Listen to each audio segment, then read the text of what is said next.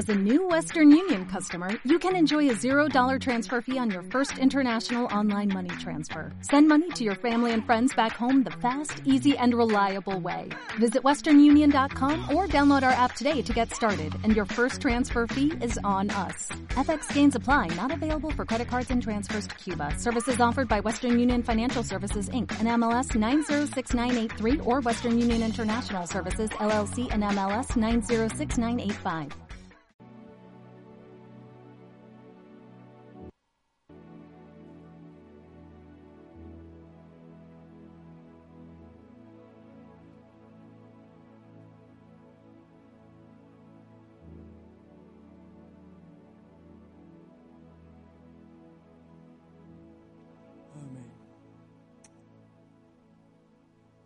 Vamos a compartir la palabra en este momento. Así que pueden bajar si quieren.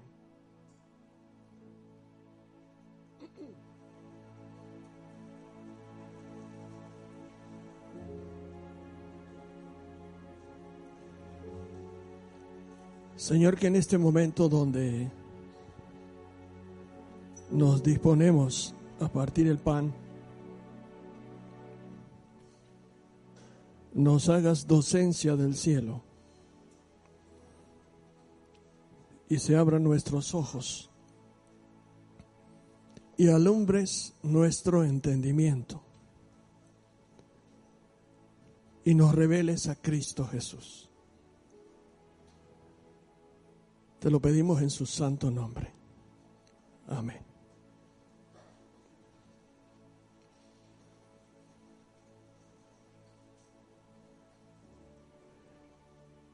Como primera lectura, los invito a abrir el libro de Números, capítulo 21.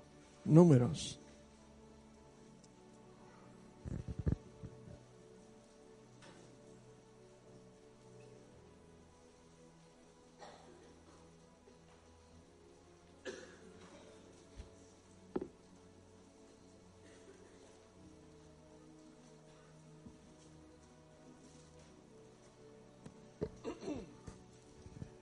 De muchas maneras, Dios nos está diciendo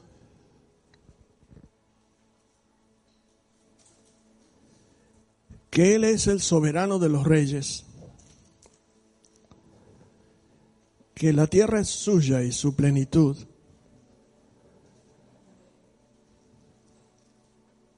Y nos está dando señales que todo aquello que le quite el honor, la gloria y el primer lugar al Señor de los señores, tiene que ser desplazado, modificado. Nos está hablando con señales en los cielos. Nos está hablando con asombro en los astros que los puso por señal. Nos está hablando por el mar.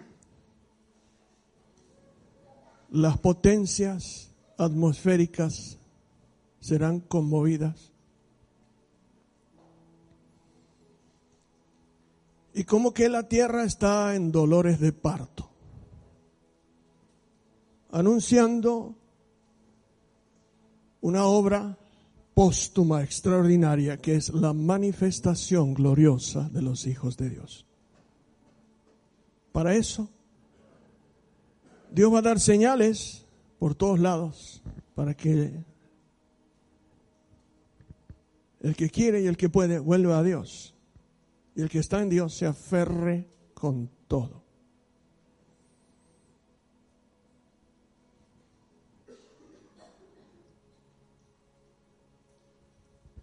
Y que no desperdicie este tiempo que es único. Porque Dios está preparando un mover que va a hacer ruido, pero primero tiene que sacudir las naciones. Para que todos se den cuenta que Él sigue siendo el Señor, que no le vendió la tierra a nadie y que los reyes de la tierra no son superpoderosos para hacer lo que quieran.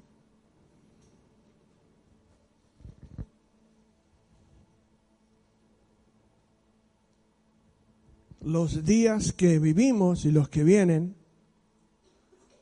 van a estar coronados de eventos magníficos, prodigios arriba, señales abajo. La mayoría de las señales serán para el pueblo de Dios y muchas otras para advertir a la gente que el dueño de la tierra es el Señor. Y para advertir a la iglesia que el dueño de la iglesia vuelve a la iglesia a buscarla. Mientras tanto, así como Pedro dijo, y lo repito otra vez, es necesario que el cielo retenga a Jesucristo hasta los tiempos de la restauración de todas las cosas, veo que hay un empeño del Espíritu Santo de volver al modelo original. Y aunque ayer nos habló por los ángeles y los patriarcas y los profetas, hoy nos habla por el Hijo. Y el Hijo refrenda lo que está escrito. Y el Hijo, que es Cristo el Señor, dijo que enviaría su Espíritu Santo para que tome de lo suyo y lo dé a conocer. En esa amplia gama de recursos de conocer y revelar las cosas, muchos serán asombrados de una intervención profunda del Espíritu Santo para volver a poner la mirada solo donde se debe poner y nuestra mira solo en las cosas de arriba porque pertenecemos, somos de arriba. A veces, sin querer, circunstancias, cosas nos hacen bajar la mirada y poner demasiada atención a cosas de abajo y tal vez sin querer nos olvidamos que nosotros no somos de abajo, estamos, pero no somos. Y en el capítulo 21 del libro de números,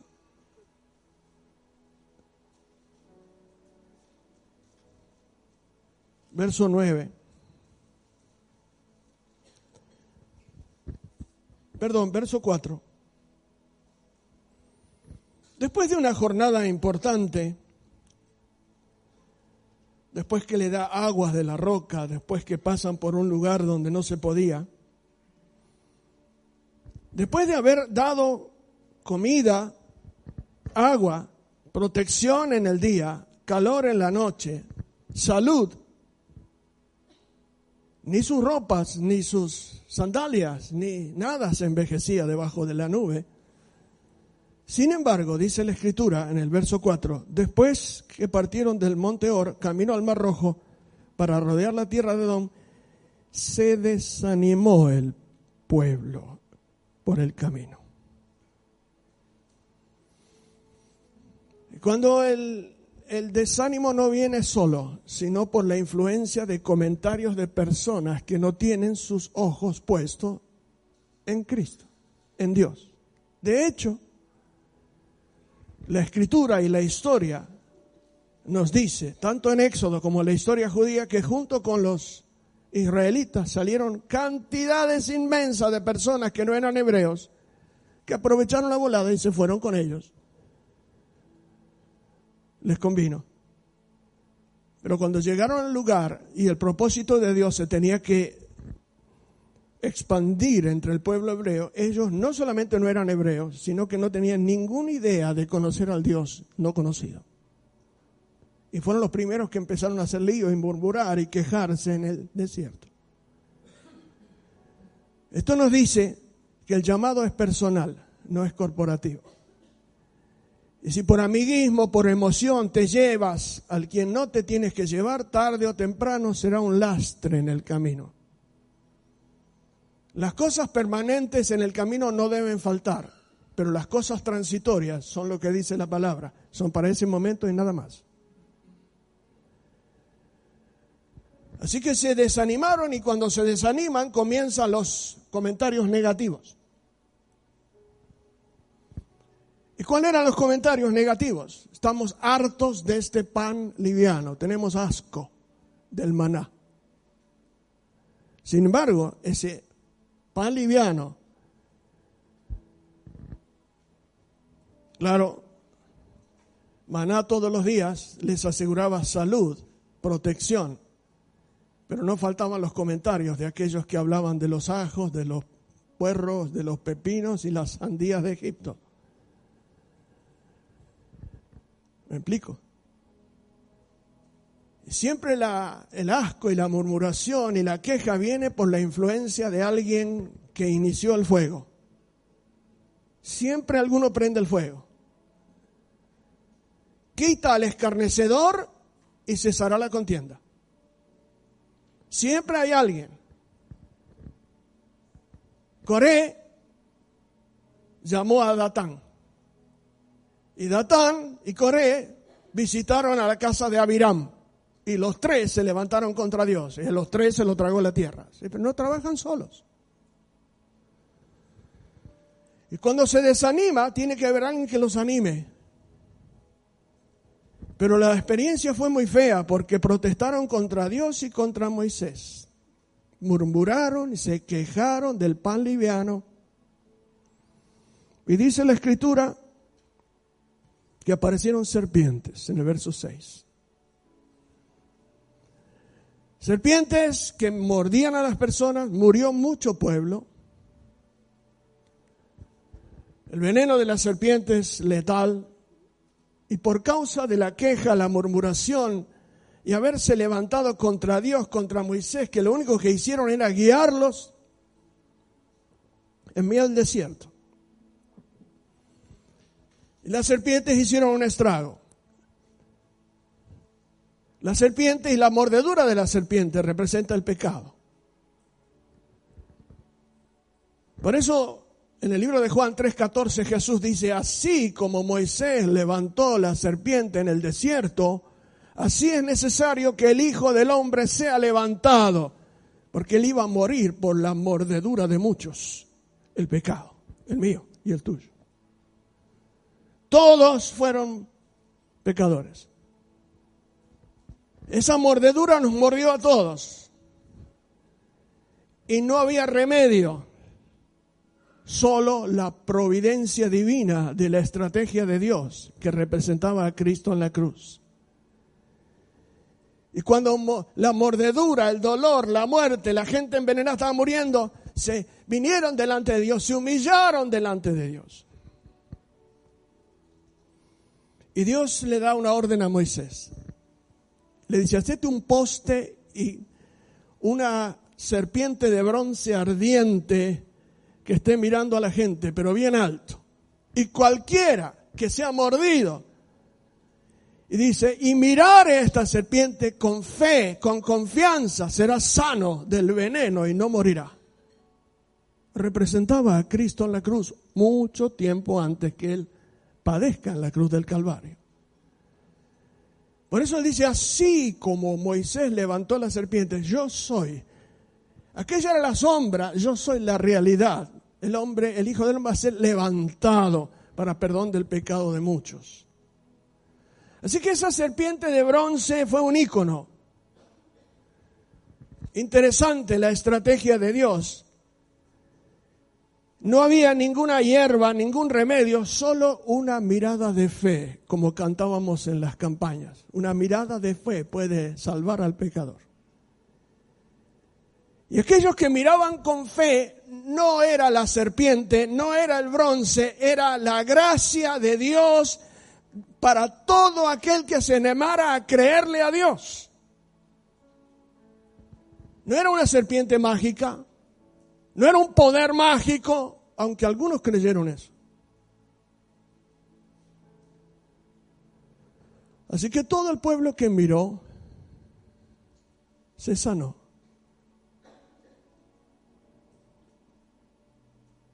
Se terminaron las serpientes.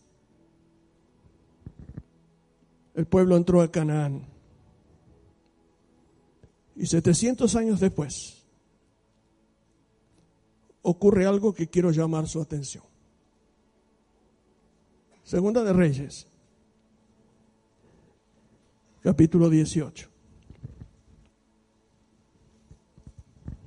Mucho de la influencia de lo que voy a hablar tiene que ver con nuestros días. con otros íconos, con otros nombres, pero con el mismo funcionamiento, buscando el mismo fin. Y si me permiten explayarme, a ver si entendemos. 700 años después de un evento extraordinario, magnífico, milagroso, aparece en Judá el rey Ezequías, que hizo lo bueno ante el Señor. Obviamente ningún rey era perfecto, tenían defectos, pero eso dentro de todo hizo bastante lo recto. O aquel que restauró la Pascua y, y todo lo demás. Pero estaba ocurriendo algo. Cuando usted mira el capítulo 17, verso 33, Ezequías detecta una idolatría camuflada, una cosa encubierta que estaba pasando y no lo decían abiertamente, pero que ocurría. Y Dios lo estaba mirando y dice, temían a Jehová, pero honraban a sus dioses. ¿Qué le parece? Es decir, temían a Dios, pero también honraban a sus ídolos. Y en ese marco, en ese contexto, en ese marco de referencia, Dios decide hacer, cuando usted lee la historia de un rey progresista de Judá, como fue Ezequías, que hizo extraordinarias cosas, acequias, acueductos, es tremendo lo que hizo, lo que iba a venir ameritaba no solamente que él tire los ídolos, sino que descubrió algo abominable. ¿Y qué descubre? Descubre que en un lugar que hoy le llamaríamos un relicario, esa serpiente de bronce estaba allí como un ícono de la historia de algo que había ocurrido. ¿Se da cuenta? Pero eh, ocurrió algo que estaba encubierto. Y empezó una vez por año gente a visitarla y a cantar y a recordar las, los éxitos de la serpiente, el poder de la serpiente, la obra sanadora de la serpiente. La historia judía dice que luego era una vez por mes. Y luego le empezaron a quemar incienso. Y luego terminaron adorando a la serpiente de bronce. Y cuando Ezequías se da cuenta que eso impedía que el avivamiento que iba a llegar pueda realizarse, dice el capítulo 18, verso 4. Quitó los lugares altos, quebró las imágenes, cortó los símbolos de acera e hizo pedazo la serpiente de bronce que había hecho Moisés. Porque hasta ese entonces le quemaban incienso los hijos de Israel y la llamó Nehustán. Nehustán es una, una palabra hebrea que significa no es más que una cosa de bronce, no es un Dios, no es milagroso. Pero había gente que había vuelto atrás a rendirle honor y culto e incienso y empezar a pensar, ¿por qué no? Si esto resultó, ¿por qué no va a resultar ahora? Y fue Ezequías que la desenmascaró. Como el Espíritu Santo tiene que desenmascarar en nuestros días una serpiente de bronce encubierta, un ídolo escondido, a quienes muchos recurren sin saber que Dios no es una copia, Dios es creativo. Él vive haciendo cosas nuevas, Él vive creando. Y usted me dirá, ¿qué referencia tiene para nuestros días esto? Y lo voy a poner como ejemplo. Mucho de lo que tiene que llegar por el Espíritu Santo no llega porque estamos aferrados a distintas situaciones, maneras de creer y de actuar que impiden el mover del Espíritu Santo. Como dije, Dios no es una copia, no es un molde, Él está creando continuamente. ¿Y a, qué me refiero? Que hay una serpiente de bronce, perdón, que no es de bronce, pero que está escondida. Número uno, cuando nos aferramos a los modelos de ayer.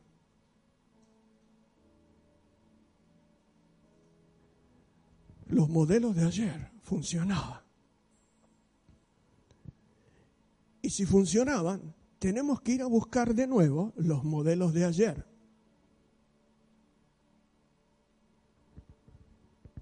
Dos, cuando nos aferramos a las experiencias de ayer.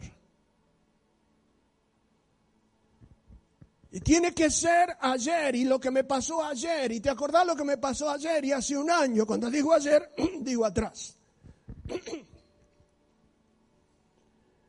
¿Te acordás cuando en el retiro Dios me tocó y hablamos en lengua y el Espíritu Santo?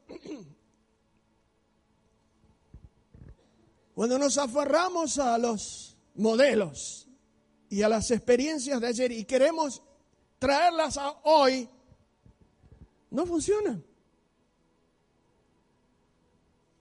Sin embargo, mucha gente hoy insiste, número tres, los recuerdos de ayer. ¿Te acordás? Eso funcionaba.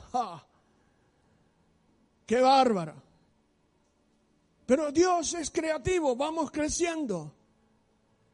El vino nuevo va preparando nuestro odre para lo que viene. Pero cuando nos aferramos deliberadamente, aunque no lo decimos, y cuando algo no ocurre, sí, pero modelo eran los de ayer. Ah, eso sí que eran. La experiencia que tuve, ah, esa, los recuerdos. Cuatro, cuando nos aferramos a los lugares de ayer. Y algunos van a los lugares donde en algún tiempo se desató un avivamiento. Y tiene que ocurrir lo mismo, porque yo voy ahí, yo estuve en Azusa.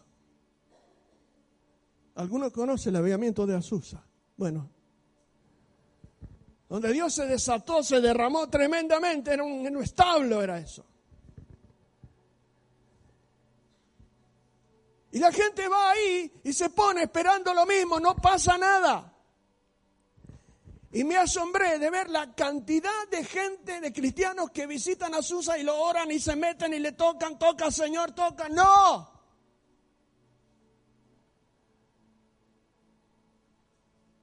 Gracias por lo que Dios hizo. Pero he aquí, yo hago cosa nueva. Cuando nos aferramos a eso, vamos a rendirle incienso a la serpiente de bronce porque un día funcionó. Y nos anulamos pensando que lo de ayer, lo de ayer fue bueno o lo que sea, pero ya fue. Sin embargo, cuando ciertas cosas no se dan en el contexto de lo que espero, ah, lo que pasa es que cultos eran los de ayer himnos los de ayer. Yo ayer, años, tocaba el acordeón y hoy me parezco Pipo Pescador tocando el acordeón. Pero no porque esté mal, sino porque hay cosas que han evolucionado y han, mejorado todo. Ah, canciones eran las de ayer. Y los recuerdos de ayer los lugares de ayer. Hay, hay personas, buenas personas, que van a ciertos lugares y ponen la misma postura y se van con la misma ropa y hacen ciertas cosas como si fuera una cábala de que acá pasó y a mí me va a pasar. No.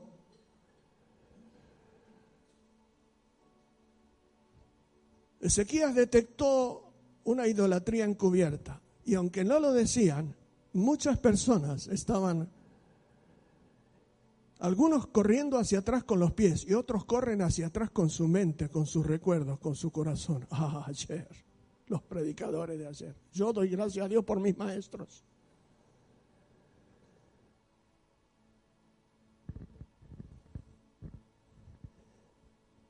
Las formas de ayer. Y lo hacíamos y funcionaba y, y ocurría y pasaban cosas. Y cuando los modelos, la experiencia, los recuerdos, los lugares, las formas, no solo son historias, sino que generan influencia y me hacen ir allá para tomar una postura para que ocurra lo mismo, me ocurre lo próximo. Estoy atado a la historia de ayer. A mí me encanta leer los libros de los avivamientos, las obras del Espíritu Santo, porque nos dicen que Dios estaba allí, Dios usó personas sencillas para cosas extraordinarias. Pero muchas de las cosas que anulan el mover del Espíritu Santo hoy, en nuestros días, tiene que ver con que tenemos buenos hermanos, pero que todavía, sin decirlo y en una forma, están pensando que todo lo de ayer funcionaba. Voy a ver, total, si funcionó.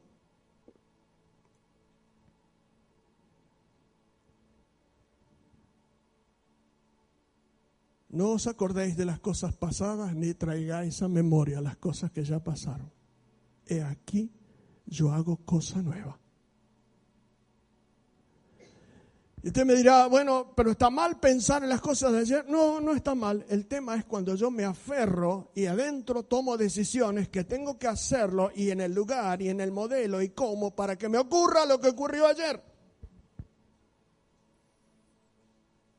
Nosotros,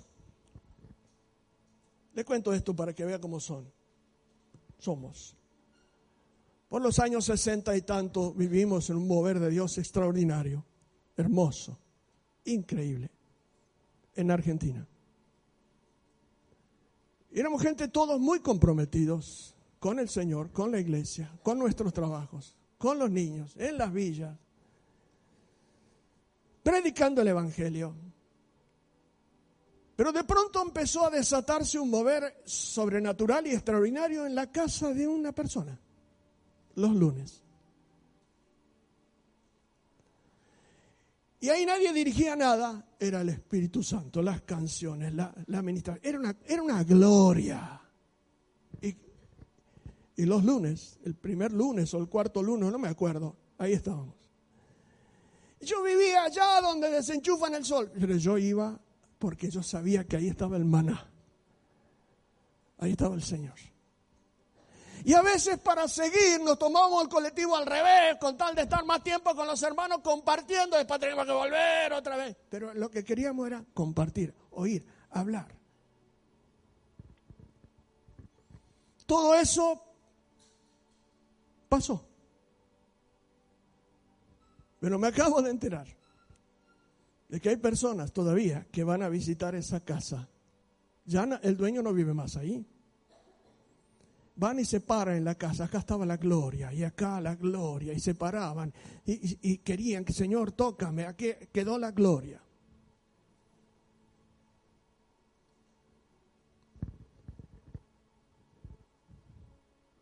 Cuando entramos por única vez al verdadero monte Sinaí, no el que ponen en la película y en la foto,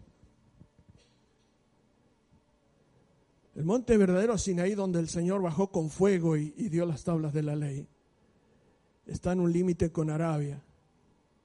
Y ese monte está todo quemado. Todos los montes son color té con leche y ese es negro, está quemado.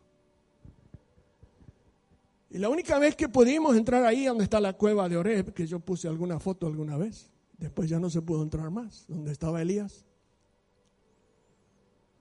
Usted entra allí y ve, ahora hay un alambrado que no dejan, pero estaba el altar donde hicieron el becerro de oro. Las piedras alrededor del monte para que no pase un animal como límite, porque el Señor le puso, no pasarán de este límite. Y cuando usted se asoma, es como que le hubieran quitado un pedazo al monte con láser y y es como un embaldosado negro, totalmente negro, como una cancha de fútbol, totalmente liso y negro, como que alguien lo cortó y le sacó un pedazo. Pero quiero decirle algo. Aunque lo vi, no me pasó nada, no sentí nada, no me quemó nada, simplemente me, me quedó en... Aquí pasó algo del cielo, pero pasó. No es el lugar donde retrocedes y vas a buscar la experiencia. Es el lugar donde decides habitar hoy con el Espíritu Santo, con el Señor. Y si no destruyes tu serpiente de bronce, no vendrá un avivamiento. El que tiene oídos, oiga. Porque a veces, sin querer, siendo buenas personas, nos aferramos a los modelos, a la experiencia, a los recuerdos, a la historia, a los lugares, a las formas.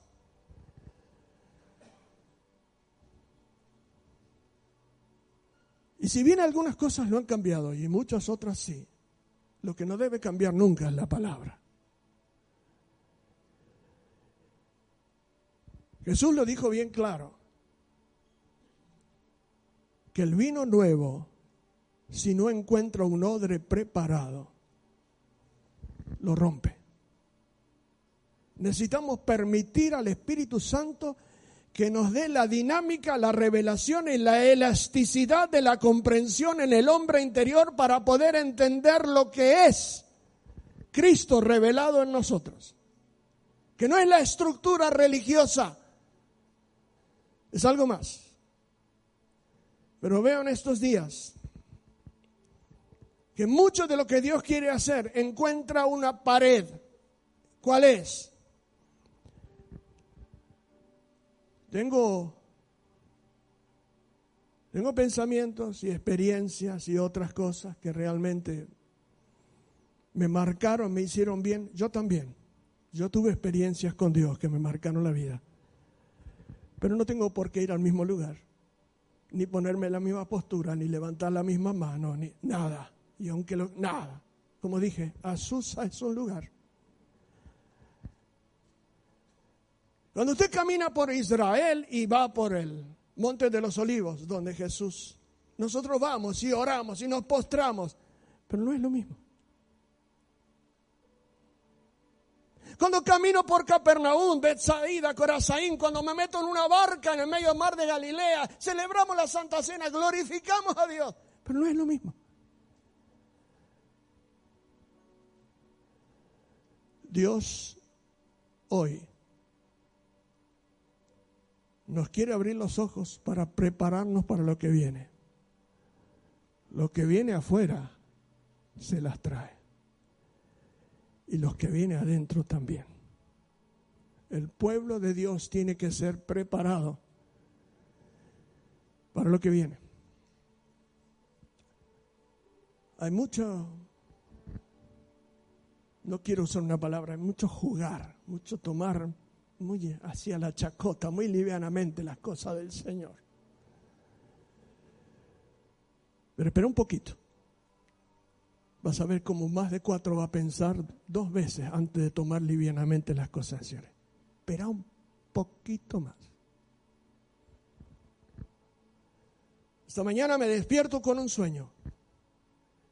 Y en el sueño yo veía, ¿se acuerdan los chicos que vendían diarios en las esquinas y gritaban? ¿Se acuerdan de eso todavía? Bueno, hoy ya no, pero ¿se acuerdan? Y me despertó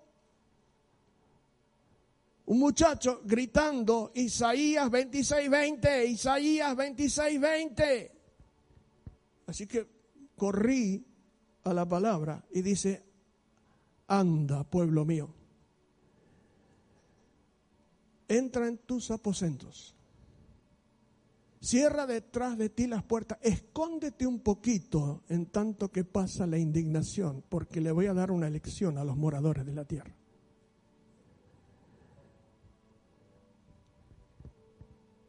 ¿Cómo quieren que me sienta? Dios nos está hablando de todos lados y mucha gente jugando. Obviamente no estoy generalizando.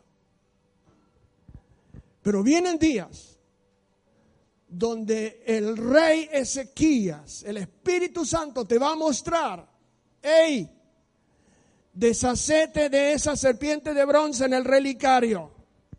Deshacete de esa forma, de ese, de ese estilo, de ir a buscar atrás y de buscar en el pasado. Porque Dios hace cosa nueva. Y la quiere hacer con vos. Hasta que no te deshagas de tu serpiente de bronce, muchas cosas de las que nos aferramos, que funcionó y que nos gustó, y que a veces vamos a ver si funciona, ya no funciona. Dios no va a traer vino nuevo en odre viejo. Y cuando digo odre viejo no hablo de edad, hablo de una obra del Espíritu Santo en una estructura tan rígida que no permite nada de lo que viene del Señor. Mira que te lo avisé. Quiero que cierres tus ojos un momento. Ahí dónde estás. Quédate quieto.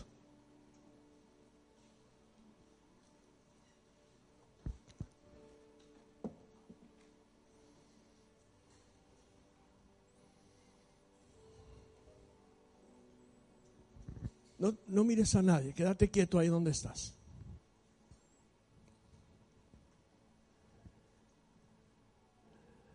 Tal vez esta sea una noche donde tengas que decirle al Señor, muéstrame, enséñame, ilumíname, trae luz. Señor, Señor Jesús, Necesito que alumbres mi camino, necesito que bajes la lámpara, necesito que me muestres cuáles son aquellas cosas de las que me aferro como una experiencia pasada. Gracias por lo que pasó, pero que nada me impida hoy poder avanzar. Que nada me impida hoy ver lo que traes, ver lo que tienes, oír que nada me impida, ninguna idolatría encubierta, ninguna serpiente de bronce en el relicario de mi recuerdo, ninguna cosa que a lo mejor me hizo bárbaro, pero hoy Dios dice, hoy el maná hay que salir a buscarlo. Todos los días yo tengo cosas nuevas. Cada día es nueva su gracia y como un objeto de gracia y misericordia se transformó en un objeto de idolatría. Yo sé que tú eres grande. Yo sé que tú eres fuerte para guiarme y llevarme, Señor, Señor Jesús. Mientras estás orando, Pedile al Señor que te libre, que te muestre qué cosas no permiten que puedas explotar en la vida del Espíritu. Y a veces los que más conocen el Evangelio y tienen más años en el Evangelio son más proclives a los modelos de ayer, la experiencia de ayer, los recuerdos de ayer, los lugares de ayer, la forma de ayer, la historia.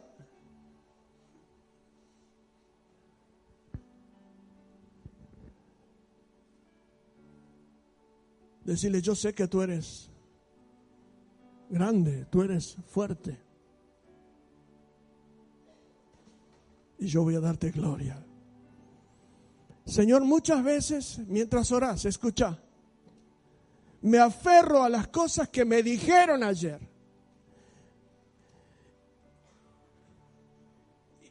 Y se van a cumplir en tu tiempo. Pero a veces digo, ¿por qué? ¿Por qué no llega lo que me dijeron? ¿Por qué no me pasó lo que me dijeron?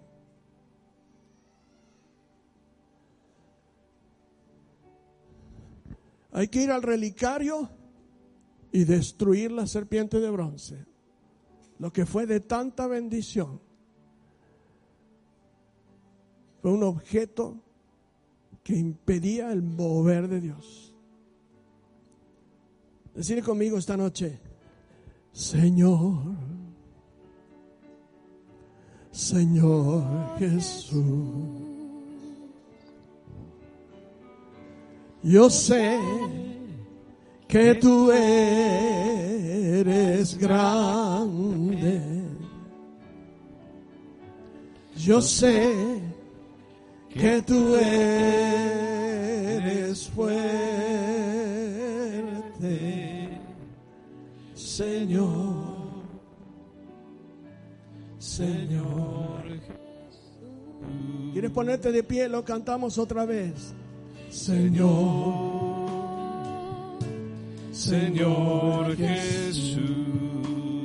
Yo sé, yo sé que tú eres grande. Yo sé que tú eres fuerte, Señor. Señor Gloria a ti Jesús. yo daré. Sí, Señor. Gloria a ti yo daré.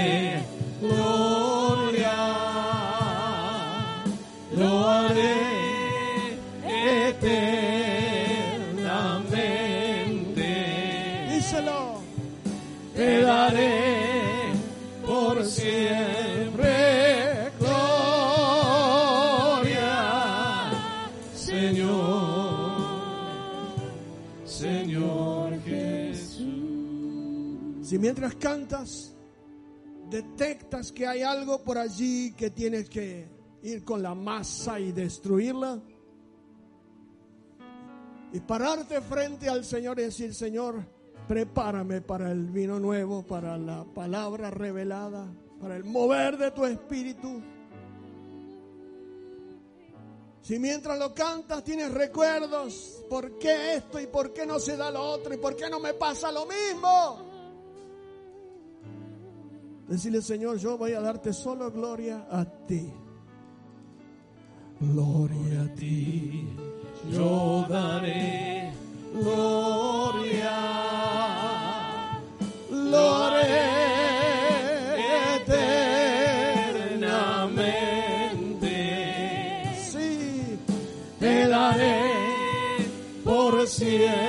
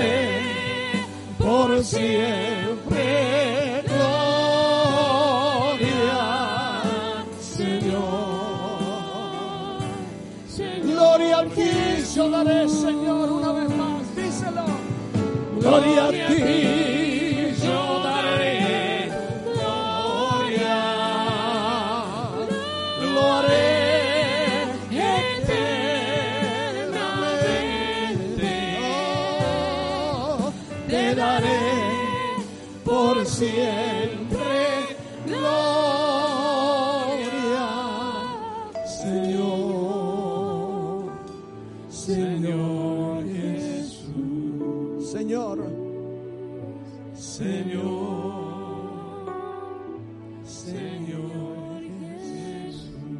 toma la mano de tu hermano. Padre, que tu palabra se plasme en cada corazón. Que podamos quitar del camino, allanar, allanar, quitar los estorbos para que se manifieste la gloria.